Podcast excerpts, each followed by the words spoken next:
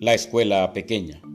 Había una vez un pueblo que tenía una escuela tan pequeña, tan pequeña, que solo cabían la maestra y un niño no muy grande. Y como solo podía ir uno cada vez, iba media hora cada uno.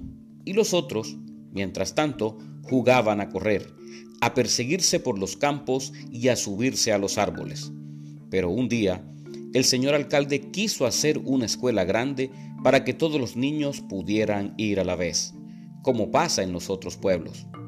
Pero todos los niños que estaban enamorados de su escuela tan pequeñita y de los largos ratos que pasaban jugando en el bosque, le pidieron que no construyera ninguna escuela nueva, que ellos querían a la pequeña y que estudiarían más rápido para compensar los ratos que pasaban jugando.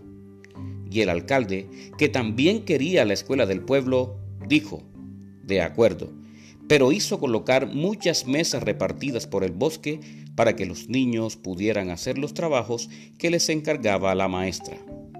El pueblo tuvo, desde aquel día, la escuela más pequeña y la escuela más grande del mundo.